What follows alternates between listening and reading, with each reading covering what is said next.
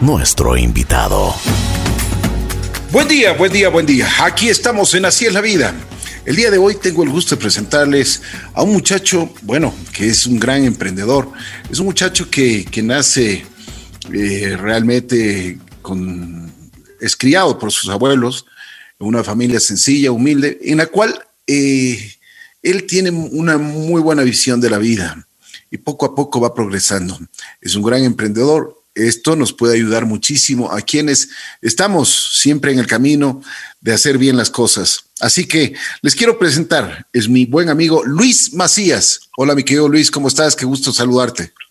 Buen día, buen día, querido Ricky. Eh, primero que nada, muchísimas gracias por la invitación. Es un placer estar aquí compartiendo contigo, compartiendo con la gente y bueno, siguiendo para adelante en este tema de la pandemia que nos tiene a todos bastante, bastante encerrados, bastante consternados. Complicados, pero bueno, vamos por el principio. ¿Dónde naces? Eh, ¿Cuáles eran tus, en, en, en, qué pueblo, en qué parte de la costa? Porque tú eres, tú eres oriundo de Manabí, ¿no es cierto? Eh, bueno, mi familia es oriunda de Manabí, pero yo en sí nací en Esmeraldas. Ah, perfecto. En un pueblo, sí, en un pueblo que se llama La Independencia, que pertenece a, sí, La Independencia. Está en el kilómetro 48, o sea, muchos le llaman el 48 simplemente. Ah, es, eh, sí, es justo donde inicia Quininde.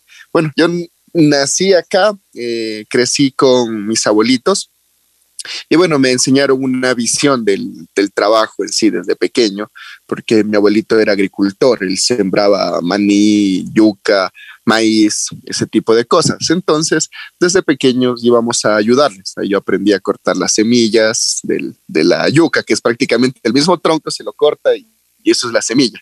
Bueno, así es la naturaleza de sabia.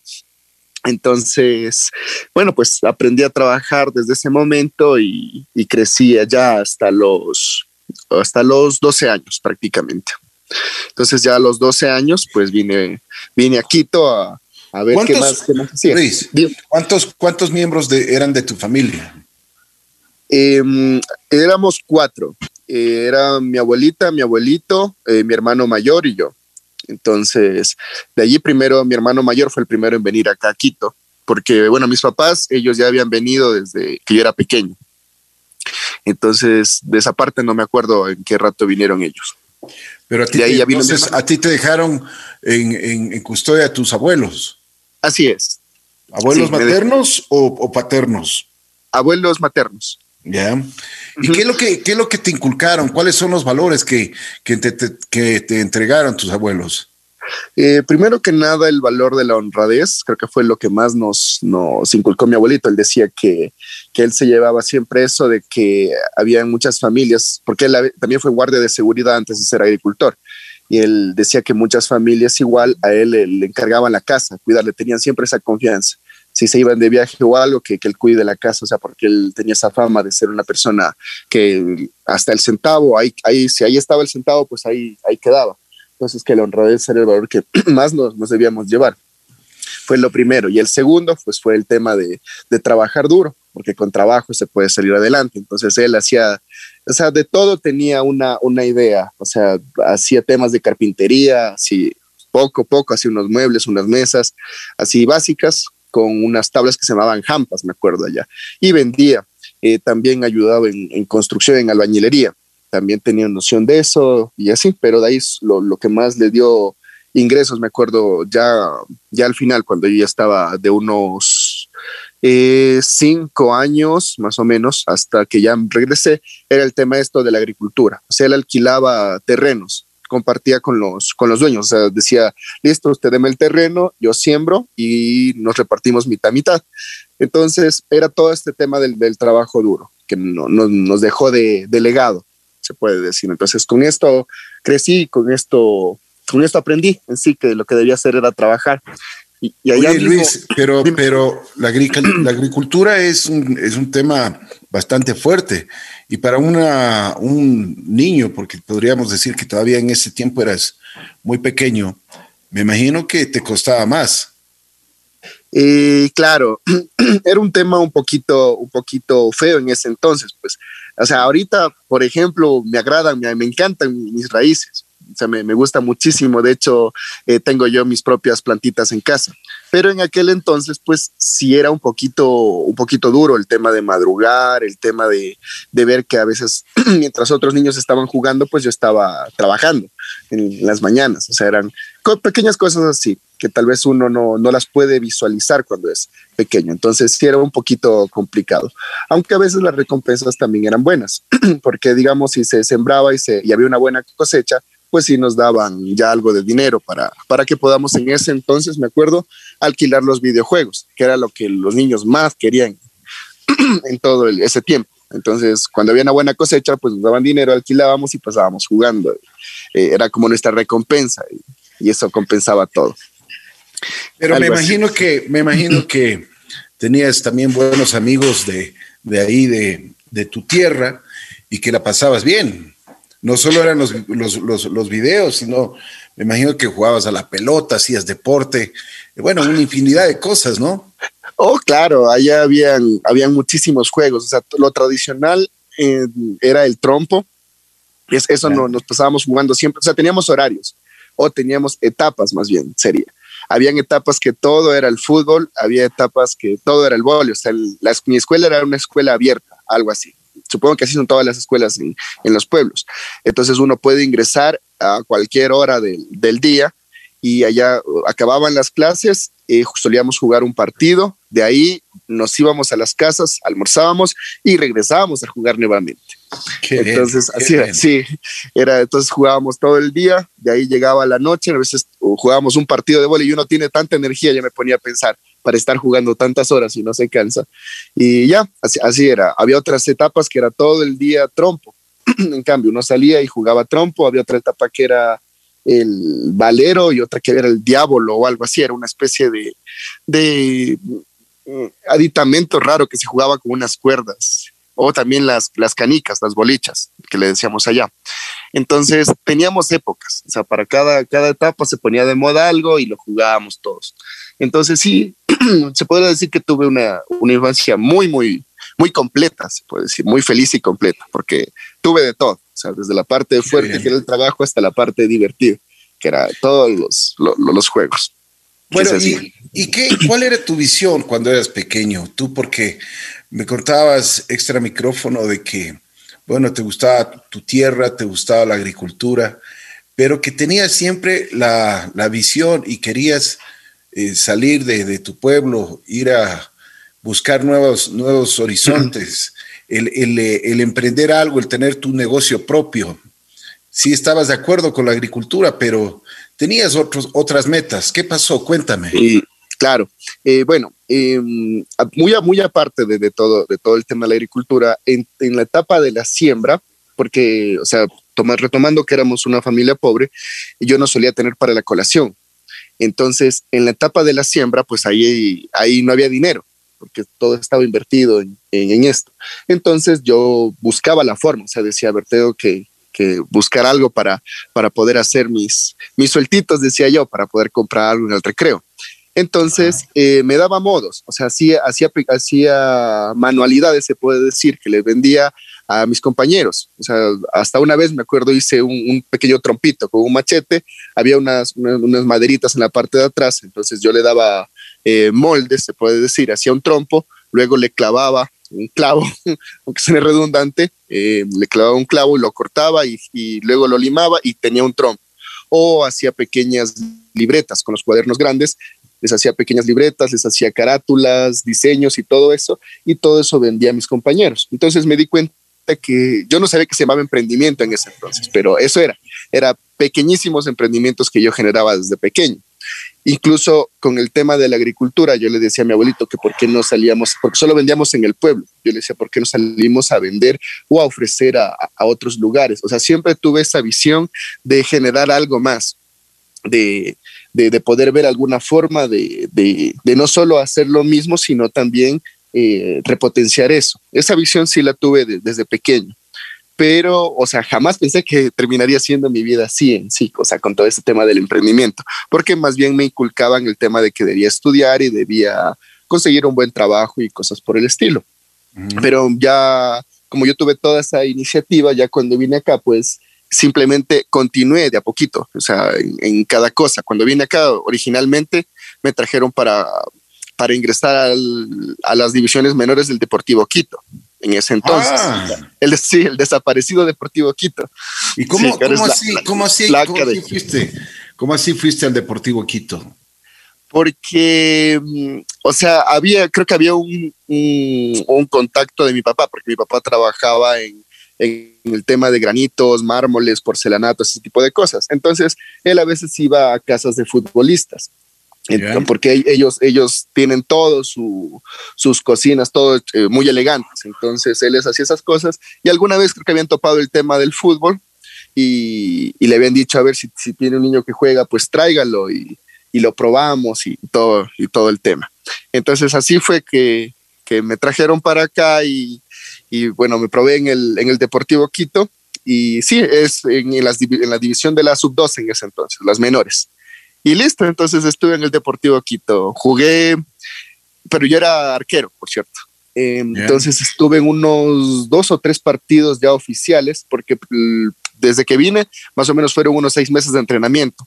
De ahí vinieron, vino el campeonato, fueron los tres partidos oficiales y de ahí ya empecé clases, porque ya como estaba viviendo acá, entonces ya me tocó estudiar, pero el estudio se me chocó con el fútbol. Era la tarde y ahí quedó mi carrera en el fútbol. Entonces, es... hasta, que, hasta ahí llegaste. Hasta ahí llegué. Tres partidos oficiales. bueno, no fue la carrera más larga, ¿no? Pero, pero ya. Entonces. después, ¿qué pasó? Cuéntame, sí. Ya. Después de eso, pues ya inicié a estudiar. Eh, después de, de, que salía de estudiar, pues igual, o sea, pasaba lo mismo. Yo decía, bueno, vamos a ver cómo cómo hago para, para generar algo.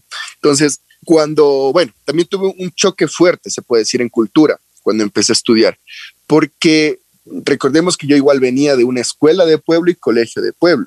Entonces, yo nunca había usado una computadora. Nunca, nunca, no tenía idea de cómo, de cómo se manejaban. Entonces, cuando vine acá, y sí, cuando vine acá yo no, no sabía, o sea, me tocó computación y yo era, ¿y ahora qué hago? O sea, era tan, tanto mi desconocimiento que cuando yo cogí el mouse, eh, yo presionaba el botón de la izquierda para, para que el, cursor ¿no? de la pantalla se vaya hacia la izquierda y no se iba. Y digo, ¿qué pasa? Está dañado. Presionaba igual de la derecha y salió un menucito. Y digo, ¿y ahora qué hago? ¿Qué hago? Luego dejaba ahí y veía que se movía. Y digo, ¿y ahora por qué se movió? Y así, para que tengas una idea, estuve tonteando con el mouse como unos 10 minutos hasta descubrir cómo se usaba. Mm. Entonces, sí, luego. pero qué interesante, ¿no? Qué interesante. Te costó, pero bueno, por, último lo pudiste hacer. Claro, estuve ahí, estuve haciendo eso y a la semana ya sabía prácticamente de desinstalación, instalación y yo estaba ya abriendo computadores. Porque, o sea, en esa parte mi curiosidad era más grande. Entonces, la idea era aprender cada día más y más y, fui haciendo eso. Entonces, eh, me iba a los cybers, o sea, en lugar de la, de la colación, o sea, de, comer algo en el recreo, usaba la colación para irme a los cybers, a estar aprende, aprende, aprende, aprende, aprende y, y, y ser, ser mejor pues cada día en, ese aspecto. No sé, tuve ese, apego con la computación, me, me, gustó mucho cuando, cuando pude ver las computadoras y usarlas. Entonces desde ahí partió, partió, ajá, desde ahí partió ese tema, porque de ahí encontré el comercio electrónico prácticamente, una vez que ya estuve con las computadoras y eso sería como decir el inicio de, de, de, cómo me gustó este tema del emprendimiento. qué bien. Bueno, ahí comienza tu, tu batallar, digamos, ya con las computadoras. Así es. ¿Te gustó también el tema de los celulares? Comienzas ya a trabajar en eso. ¿Cuál era tu visión sobre este negocio? Eh, ya, uh, bueno, una vez que yo estaba en este tema de las computadoras, como te digo, encontré el comercio electrónico de descubrir, descubrir las páginas donde se vendían y compraban cosas. Entonces, mi inicio fue con el tema del, o sea, también vi un video, recuerdo, en, aquel entonces, eh, que era desde el tema de los teléfonos táctiles. Entonces comencé eh, comprando, o sea, cambiando cosas primero, cambiando cosas, cambiando, cambiando, intercambiando hasta poder tener un teléfono. Una vez que ya tenía el teléfono, eh, al teléfono sí lo vendí, ya no lo intercambié y luego con ese dinero y volví a comprar otro teléfono y volví a vender. Entonces mis inicios fueron comprando y vendiendo. los, los equipos. Hasta que salió el mejor equipo del mundo, a, mi parecer, hubo una presentación magnífica que fue el iPhone. Entonces allí comenzó este tema de, de, mi amor o mi pasión por, por los iPhone o por la manzana, como digo yo. Mi, mi pasión por, por eso. Entonces, una ¿Qué vez lo que, ¿Qué es lo que, a ver, dime una cosa, ¿qué es lo que más te llamó la atención de ese teléfono? Eh, lo que más me llamó la atención era que no existía antes de eso algo así, o algo con tantos sensores, algo tan, tan fácil de, usar, porque recordemos que todo lo táctil, los millennials no saben dónde saber, pero todo lo táctil no era como, como es ahorita, no era con los dedos, era con una especie de, de lapicito y solo uno podía escribir de letra por letra. Era uno, una letra, una letra, una letra, o sea, era, era, no era tan práctico no había el multitouch. Entonces, de repente yo vi, yo vi este video, que era la presentación de Steve Jobs, en donde él cogía con sus dedos, había incluso un, tenía un lema que decía algo de lápiz que no, no se debía usar, pero era, un lema medio interesante. Entonces él tomaba con sus dedos, abría, cerraba, abría cosas, o sea, se veía tan magnífico, tan futurista en aquel entonces, que me quedé impactado de, eso. Y no había nada, nada así en ese momento. Entonces, o sea, yo entre todos estos intercambios y ventas y todo logré eh, tener un, iPhone. Y wow, fue me quedé impactado cuando lo tuve, o era la cosa más hermosa que había. Y ahí comenzaste, ahí, ahí, bueno, ya tuviste el iPhone, pero ahí comenzaste tú ya a desarmarle, a investigarle, o sea, quería saber cómo, cómo, cómo funcionaba. Eh, o sea, más que querer saber cómo funcionaba, me, fui obligado a saber cómo funcionaba porque se me dañó. Entonces, no había, no había un servicio técnico que, que se especializara en, en, iPhone. No, no existía simplemente. Yo donde iba a preguntar, no, no sabían, no sabían nada del, del teléfono. Entonces, y en ese entonces, pues YouTube no estaba tan desarrollado como, como ahora, que ahorita uno puede ver un, tutorial tal vez y uno ya sabe, ya tiene una noción, una idea de cómo, de cómo hacer. Entonces, en ese entonces, nada, pues yo solo empecé a, empecé a ver, a revisar, a, desarmar y, así fue como empecé.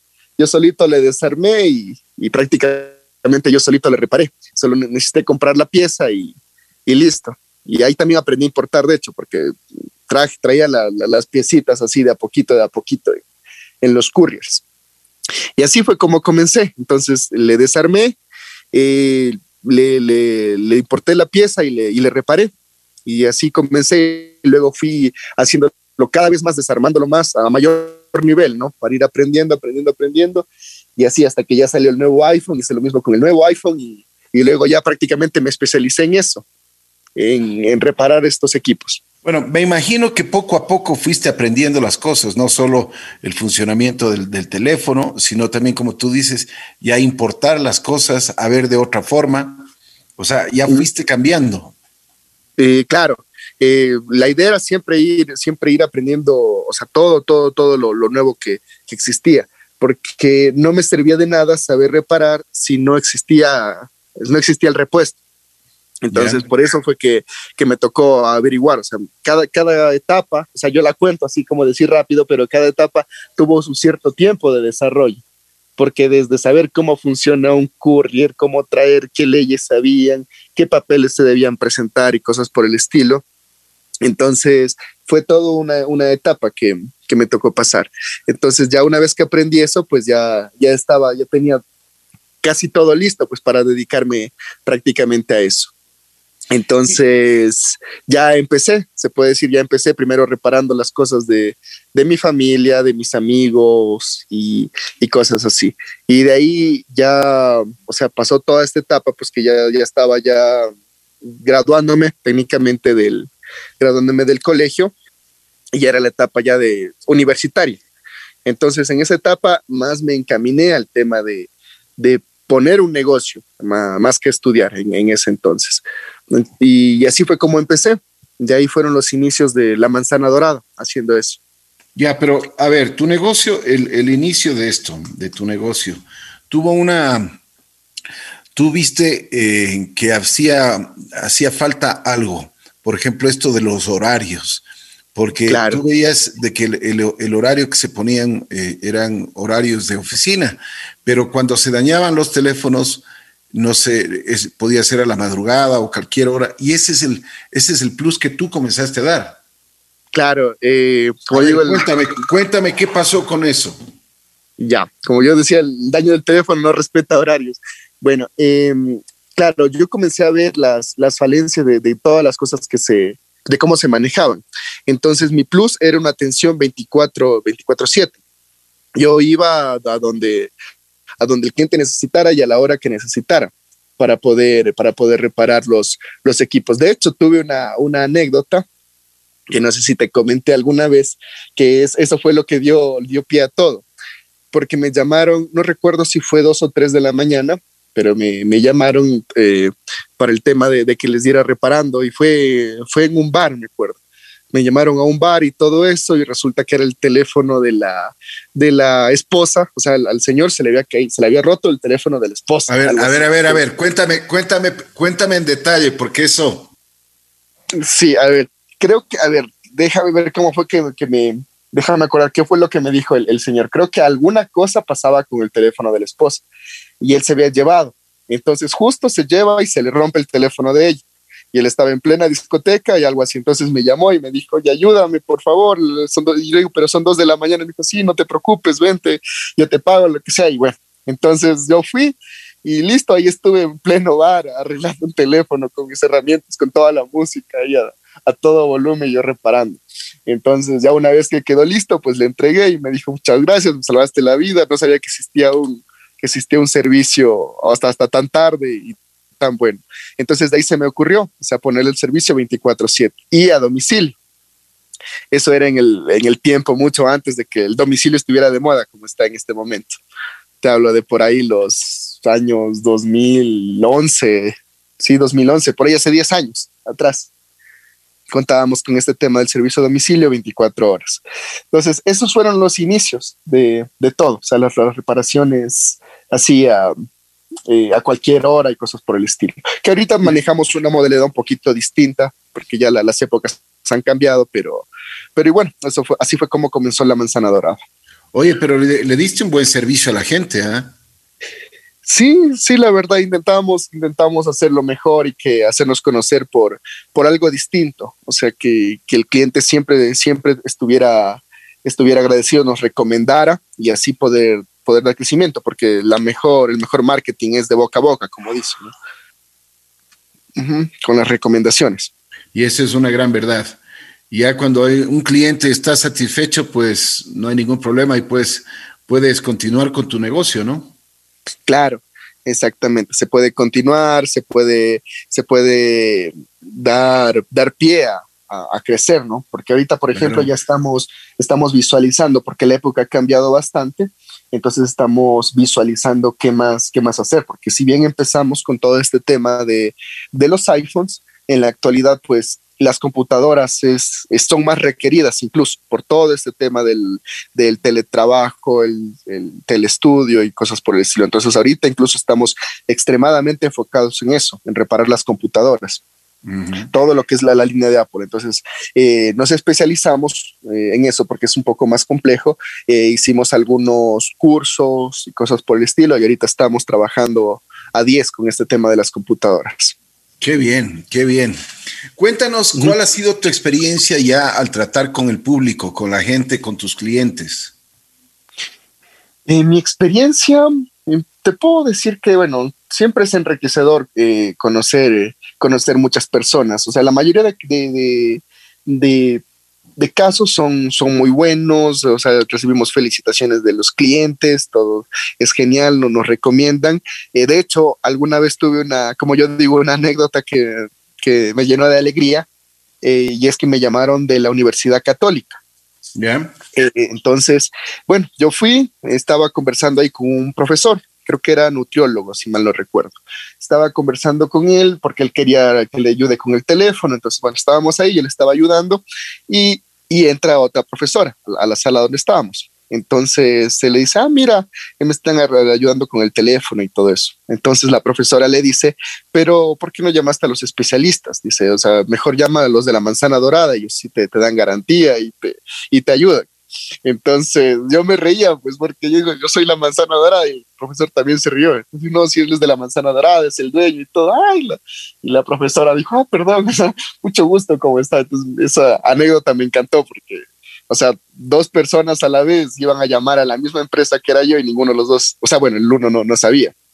Entonces me, me encantó, me acuerdo esa, esa anécdota. Fue de las, de las primeras que me hizo ver que la empresa ya estaba tomando un nombre, que ya estaba llegando al público. Entonces, se puede decir que así fue mi, mi, contacto inicial con la gente. Claro que no todo es, es, siempre color de rosas, ¿no? Ni todo es positivo. También hay, hay situaciones un poco difíciles, ¿no? En todo este trayecto. Pero bueno, la idea es eh, no, no quedarse y levantándose, ponerle la mejor cara a cada situación y, y eso es todo. O sea, como digo, quejarse menos y avanzar más. A ver, Luis, ahora sí, ¿qué, está pasando con esto de los teléfonos robados? Porque, por ejemplo, tú eh, se te roban el teléfono, haces la denuncia, eh, la operadora bloquea ese teléfono, pero nos hemos encontrado de que los mismos teléfonos son vendidos incluso aquí mismo en el Ecuador, o si no, son llevados a Perú, Colombia, bueno, pero siguen funcionando los teléfonos que te roban. ¿Por qué? ¿Cómo hacen? ¿Qué es lo que, ¿qué es lo que tenemos que hacer ya para que este tipo de, de, de, de estafas no se, no se realicen? Oh, ya. A ver, eh, listo. Eh, te comento. En este tema de los equipos robados, eh, bueno, el, hay un mercado gigantesco, ¿no? De hecho, estadísticamente en toda América Latina, más o menos mensualmente se mueve un millón doscientos mil dólares en equipos robados a nivel de América Latina. Entonces, nosotros creamos un sistema antirrobo hace mucho tiempo, ya para que cuando a uno le, robaran su equipo, pues uno pudiera recuperarlo fácilmente.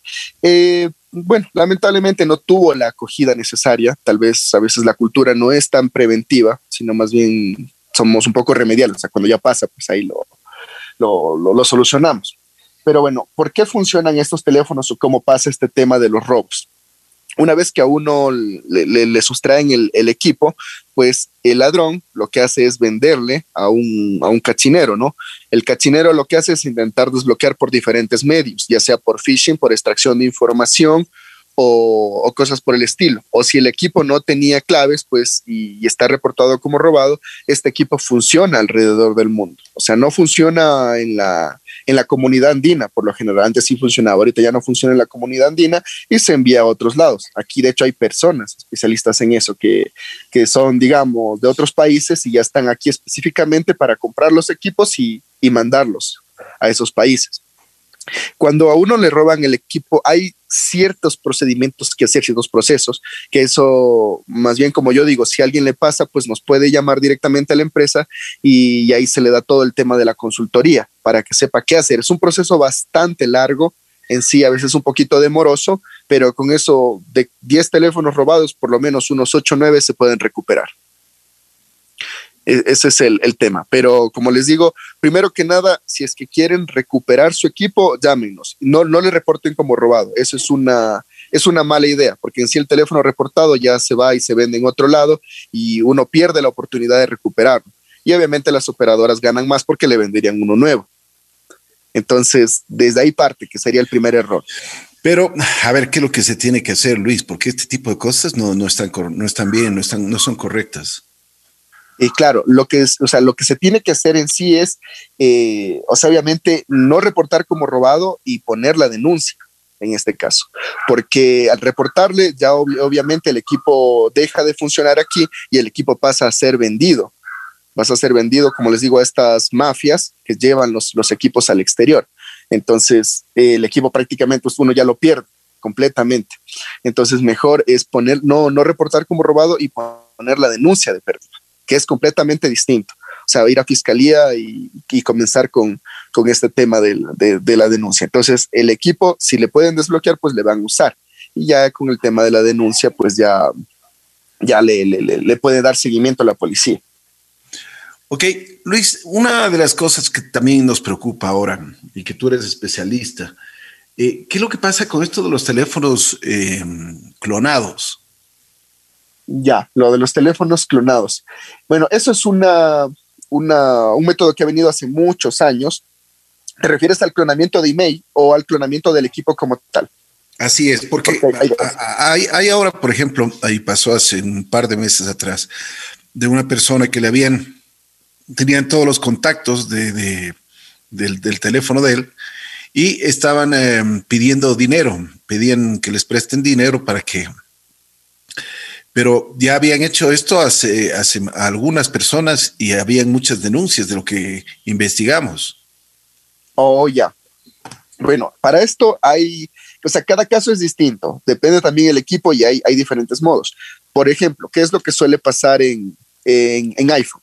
Ya, cuando roban un, equipo, ya, el, el, ladrón o el cachinero intenta ingresar de forma fraudulenta. Ya, a veces nosotros no nos damos cuenta y ponemos datos de contacto o datos, como decir, de emergencia. Ya, ¿qué es lo que pasa? Que aunque el equipo esté bloqueado, se puede ingresar a datos de emergencia. Entonces ahí uno ve números de contacto de amigos o, cosas por el estilo. A veces entonces toman esos números de contacto para escribirles y, y, suplantar identidad. Ese es uno de los casos, es el menor de los casos. Ahora, tenemos casos peores, casos en los que, el, digamos, si la clave era muy fácil, el ladrón intenta poner algunas claves, ¿no? Y si la clave era muy fácil, eh, pues logra ingresar y con ese mismo código puede crear un, nuevo, un nuevo Face ID, un nuevo reconocimiento, porque los reconocimientos se crean con el código. Entonces crea un nuevo reconocimiento facial, un nuevo reconocimiento de huella y con esto, una, puede sacar dinero de los, de los cajeros, dinero sin tarjeta, esta es una, opción que existe. Eh, dos, puede escribir a los mismos contactos desde el mismo teléfono y guardar, guardar, como decir, una copia de, ese chat y, y luego usarla después ya, esa sería otra de las, de las funciones. Entonces, con eso llaman, más o menos se leen una conversación, digamos, como conversamos tú y yo, me robaron a mí el teléfono, hacen esto, se logran obtener mi código, ya sea por, por intento o ya sea por phishing, por, por robo de datos. Logran usar mi, mi, mi contraseña, entonces ingresan, ven un chat tuyo y mío, más o menos interpretan cómo hablamos los dos y te escriben usando más o menos las mismas palabras o términos que yo usaría. Por ejemplo, si yo te digo Rick, pues ellos te dicen, oh Rick, ¿cómo estás? Necesito tal cosa o cosas por el estilo. Entonces, eh, como te digo, este tipo de, de, suplantación de identidad también se da, pero cada caso es distinto. El, cómo llegan a la información es, es distinto en cada situación porque hay otra, otras herramientas también que son herramientas especializadas, que igual con los teléfonos robados logran desbloquearlos e igual ingresan a esto. Pero esos son los casos que se dan más de, de, clonamiento, se puede decir, pero de ahí una, un, un, ingreso como tal, así fraudulento, que sin tener tu teléfono puedan hacer eso, eso ya no, no son casos habituales, no, no son casos que pasan. Por lo general siempre han tenido acceso a un teléfono tuyo para, para poder ingresar de esa forma. Bueno, Luis, a ver, ¿cómo tú lo ves a este negocio de los, de los celulares? ¿Cómo, crees que se va a ir desarrollando? ¿Cuáles crees que van a ser los avances tecnológicos que va a sufrir este mercado? Ya, en el tema de la telefonía, pues eh, depende de cada marca, ¿no? Porque tenemos, como sabemos, tenemos marcas que están en ascenso cada vez con, nueva tecnología, que la tecnología rey al futuro va a ser la nube prácticamente. Ya no vamos a tener eh, tema de mucho almacenamiento, sino todo se va a llevar en, en una nube. ¿Para qué? Para justamente evitar estos temas de, fraude, porque ya tendrían que, poder ingresar a la nube para sacar nuestra información. Entonces, ahorita prácticamente el avance yo creo que va a ser hacia ese lado, porque en tema, en tema mm, tecnología, pues vemos que el, con solo duplicar, se puede decir, las, las características de los equipos, pues el cliente está satisfecho. Entonces no han visto la necesidad de invertir en más desarrollo. O sea, digamos, no han visto la necesidad de, qué sé yo, tecnología holográfica, que ya podría empezar a desarrollarse, pero no, no se ha visto la necesidad porque por lo general el mercado es el, es el rey de esto. Y el mercado simplemente dice, o sea, cámara con el doble de píxeles, RAM del doble, memoria del doble y listo. Prácticamente, entonces no hay un avance como tal en ese, en ese desarrollo. Más el avance va a las tecnologías de, de información, en este caso nubes y cosas por el estilo.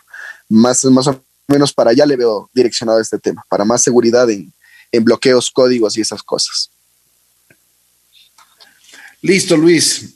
ojalá tengamos nuevas y, y más seguras funciones en cada uno de los teléfonos, ¿no es cierto? Sí, esperemos que sí, porque incidentes como estos no, no, no deberían pasar, no, no deberían poder acceder al, a la información de las personas.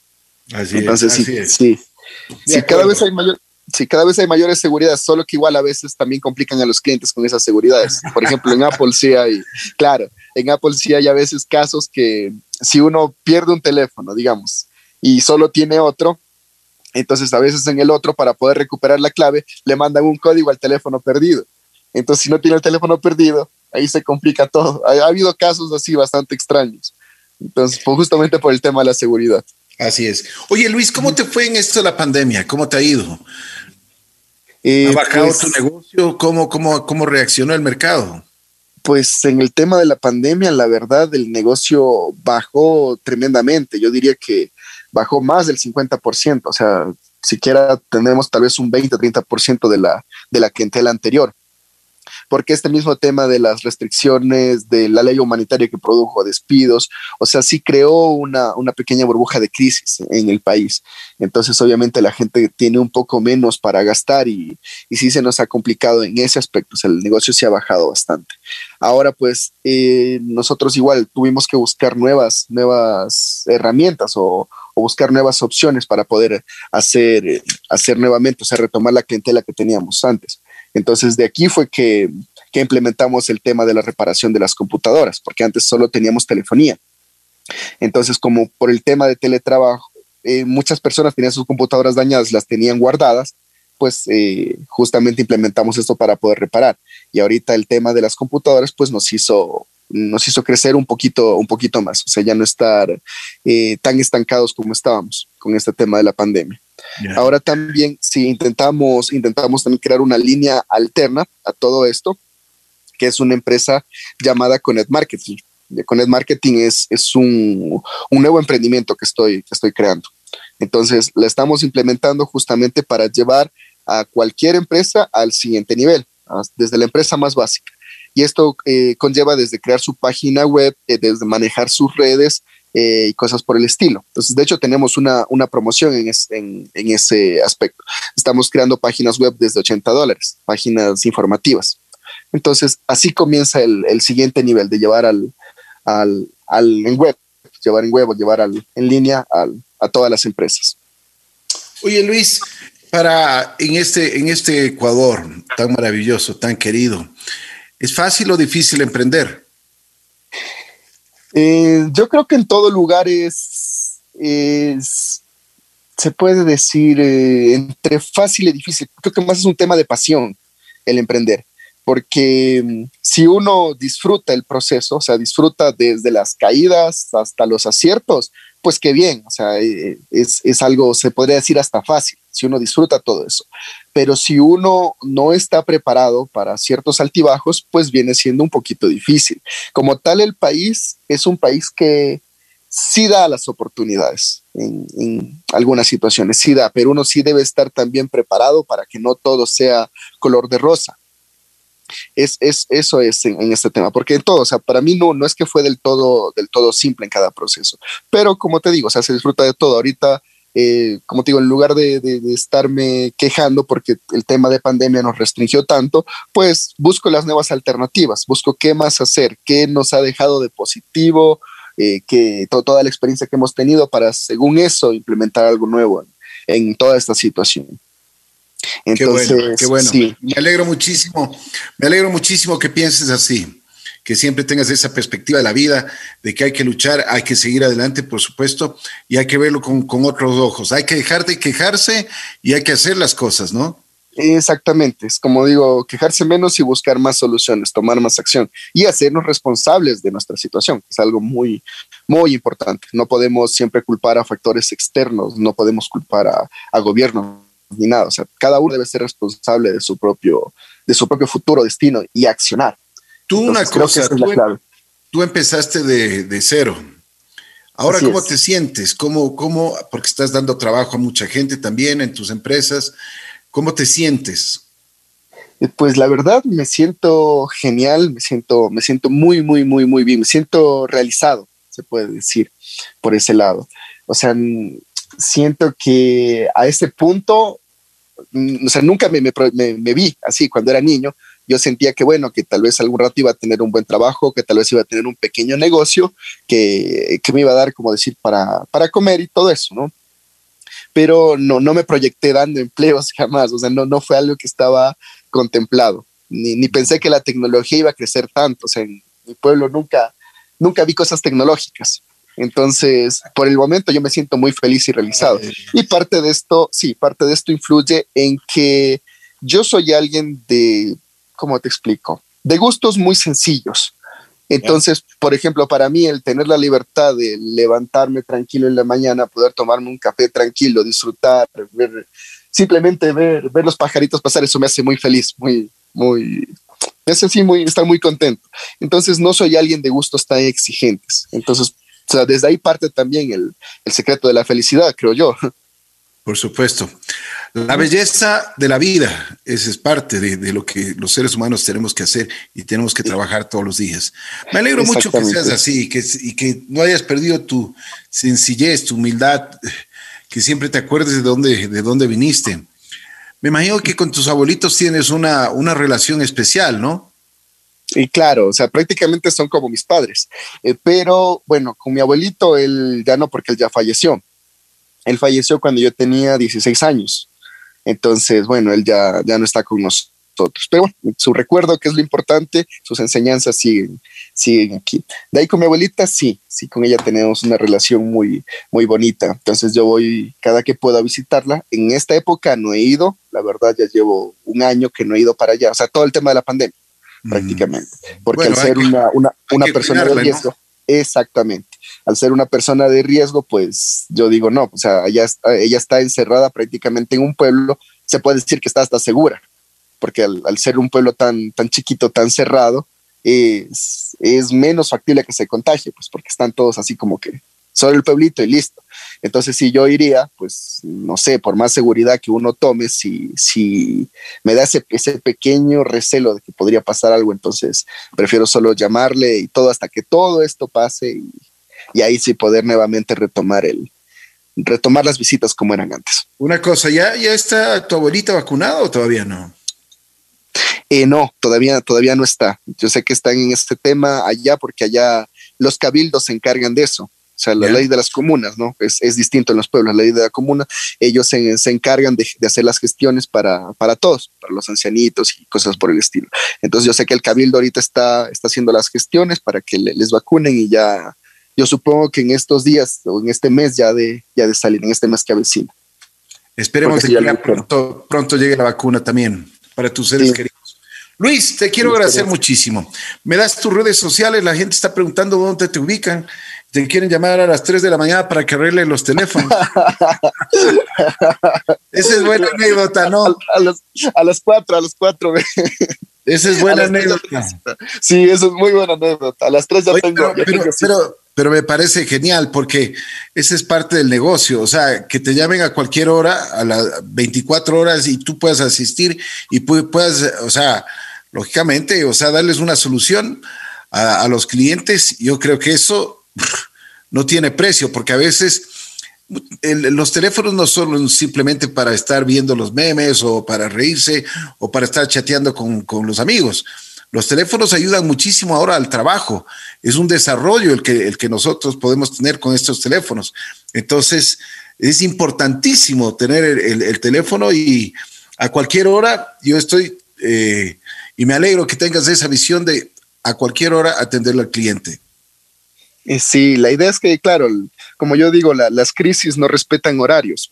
Entonces, ese, ese factor nos, nos hace diferentes, ¿no? Para que todo el mundo pueda arreglar sus situaciones o arreglar sus problemas. Ahorita su herramienta de trabajo, como yo digo, el teléfono ya es una extensión de la mano. Ya todo el mundo trabaja desde, desde el teléfono y ahora mucho más en este tema de pandemia. Entonces sí nos hemos seguido enfocando en eso, en que el cliente pueda solucionar sus problemas lo, lo antes posible y así pues no, no tenga ningún inconveniente en el trabajo o cosas por el estilo. Entonces, bueno, cada día vamos, vamos en eso, vamos progresando y vamos ofreciendo, como yo digo, más servicios para que cada vez, o sea, poder ayudar a, a más personas en este aspecto. Ahora, respecto a lo que me comentaste de las redes sociales, pues nos encuentran como eh, en Facebook, nos encuentran como La Manzana Dorada Ecuador. Prácticamente desde el Facebook no manejamos más. Tenemos una, una red adicional. Eh, en Google nos encuentran como Expertos Apple. Eh, estamos allí prácticamente. También nos pueden encontrar, seguir o dejar su comentario igual en, en, nuestra página principal. O simplemente en Google, si ustedes ponen servicio técnico Apple Quito, pues les vamos a aparecer por lo general en los primeros listados. Perfecto. Te agradezco mucho. Gracias, mi querido Luis. Te mando un abrazo muy especial. A ver, por favor, dame tu número celular, que es lo que me están pidiendo también. Oh, ya. Bueno, pueden llamarnos al 099 666 1004 o al 09 611 83 913. Esos bueno, son los, los dos números de contacto. La manzana dorada un sueño hecho realidad por un emprendedor, un emprendedor que viene desde la independencia o desde el kilómetro 48. Así, Así es. es. Buen muchacho, buen, ¿cuántos años tiene Luis ahora? Ahora, chota, ya, ya estoy, ya no estoy tan muchacho, ya estoy creciendo, ya. Eso lo dejamos para otra entrevista. bueno, pero este muchacho, lo único que te pide es de que siempre seas así, no pierdas la, la sencillez, la humildad, continúa trabajando para, para, este Ecuador hermoso, da fuentes de trabajo a gente que, que, en tus empresas pueden, pueden estar muy contentos, muy felices, y también a los chicos que nos han escuchado el día de hoy, pues así como Luis lo hizo, tú también lo puedes hacer, ¿no es cierto? No hay nada que, que, que no lo puedas hacer. Así es. Lo único que hay que borrar es la palabra no puedo, ¿no? Exactamente, solo eso es lo único, no puedo. Y hay que emprender, arriesgarse. Como digo, a nadie le fue fácil. Coca-Cola creo que vendió ocho refrescos en su primer mes o algo así. Entonces, nunca, nunca el, el inicio es, es, tan fácil. Entonces hay que tener ese coraje, esa valentía y luego ya, cuando ya todo se, se ensambla después de toda la época difícil, pues ahí viene toda la época sencilla, la época del, del disfrute, como digo yo. Así es, así es, Lucho. Uh -huh. Me alegro muchísimo. Como siempre, mi respeto, mi consideración a ti, a toda la gente que trabaja contigo. Pues me alegro muchísimo que sigan progresando, que en la pandemia, como, como hablábamos, tú también hayas tenido la oportunidad de servir a la gente, porque eso es, aparte de, de, de hacer el negocio, pero también hay que servir a la gente. Y eso es importante, que tengas esos valores. Gracias, Luis. Un fuerte abrazo. Cuídate mucho. Muchísimas gracias a ti, Ricky. Igual, muchísimas gracias por la invitación. Y un fuerte abrazo a, a ti y a todo el lindo Ecuador que, tenemos. La manzana dorada. Cuando ustedes tengan un problema del, del, teléfono, pues simplemente le llaman a Luis Macías, la manzana dorada, inmediatamente, a cualquier hora, los pueden atender. Es un buen emprendimiento. Estamos siempre nosotros inculcando a gente que quiera y busque, busque aprender y emprender. Así que en eso estamos, desde aquí, desde JC Radio.